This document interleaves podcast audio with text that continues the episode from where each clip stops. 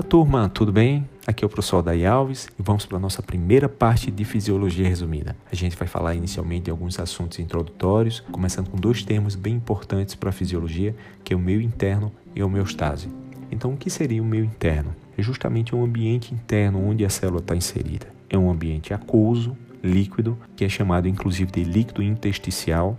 E esse termo foi introduzido inicialmente por um fisiologista muito conhecido chamado Claude Bernardes, e ele cita inclusive que a constância desse meio interno é a condição necessária para a boa saúde. Então, no ambiente interno do organismo, as células se encontram em uma troca constante com o líquido que a circunda. Nós, como seres humanos, estamos expostos a um ambiente externo, com luminosidade, temperatura e vários fatores que se alteram momento a momento, enquanto que nossas células estão em um ambiente bem diferente, um ambiente líquido, onde tudo tem que ser muito bem controlado. Por exemplo, a quantidade de oxigênio, pH, os nutrientes, a temperatura desse líquido tem que ser muito bem controlada e bem estável ao longo de horas. E por falar em líquido, eu faço aqui uma pergunta bem simples para você. Quanto de líquido existe no seu corpo? Qual percentual de líquido e sólido? Parece uma pergunta bem simples, não é? Mas na verdade isso pode variar bastante. Variar inclusive com a idade, entre o sexo feminino e masculino. De maneira geral, 60% do peso no homem adulto é líquido, enquanto que na mulher é um pouquinho menos, mais ou menos 55%. Esse percentual ainda diminui com a idade. Quanto mais velha a pessoa, menor o percentual de água. E a maior parte dessa água está contida dentro da célula, é o líquido intracelular, dois terços desse líquido aí. Enquanto que um terço está fora da célula, é o líquido extracelular que inclui justamente o líquido intersticial, ali entre uma célula e outra, e também o plasma do sangue, ou seja, o componente líquido do sangue. Então, a maior parte desse líquido está contido nas células, dois terços. E aí eu posso te fazer outra pergunta. O que existe nesse líquido, tanto no líquido intracelular quanto extracelular? Quais solutos estão dissolvidos nesse líquido?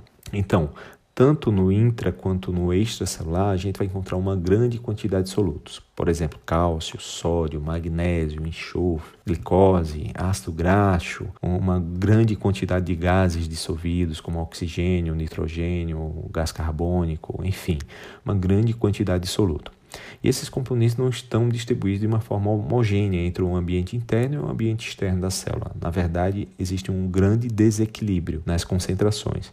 Então, por exemplo, os íons sódio, cálcio, cloreto e bicarbonato estão presentes em maior quantidade no ambiente extracelular enquanto que o íon potássio, magnésio e fosfato estão em maior concentração no, no, interior, no intracelular. Então percebe que tem uma diferença de concentração, a gente chama de gradiente de concentração entre os dois lados da membrana. É justamente a membrana que faz esse gradiente aí, que pode permitir que o sódio fique retido fora e o potássio em maior quantidade dentro. Isso é muito importante para o funcionamento das células, principalmente células excitáveis.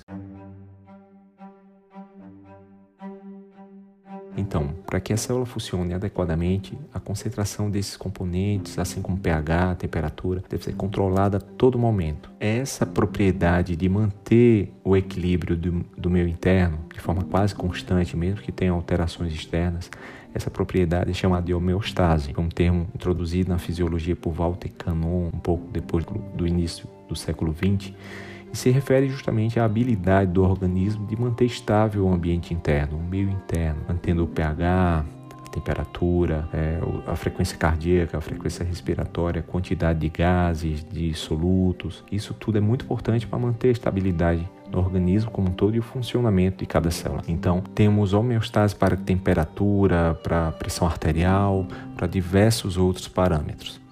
Os órgãos efetores, eles estão a todo momento ajustando quando se tem um desvio dessa normalidade. Por exemplo, a temperatura. Quando se aquece demais, a gente começa a transpirar para perder calor. Quando esfria demais, a gente começa a tremer para ganhar calor.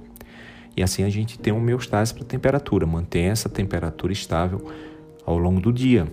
Alguns animais não têm essa homeostase. Por exemplo, anfíbios e répteis, eles vão a temperatura do seu corpo vai variar de acordo com a temperatura do ambiente. Então ele não tem homeostase para temperatura.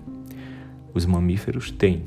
Então consegue estabilizar essa temperatura dentro de uma faixa de normalidade. Então, quando o meio interno não está em equilíbrio, quando se perde essa possibilidade de manter essa estabilidade, seja por mudança interna ou externa, uma mudança ambiental, aí vem uma perturbação da homeostase, ou seja, pode surgir as doenças e inclusive levar o indivíduo à morte.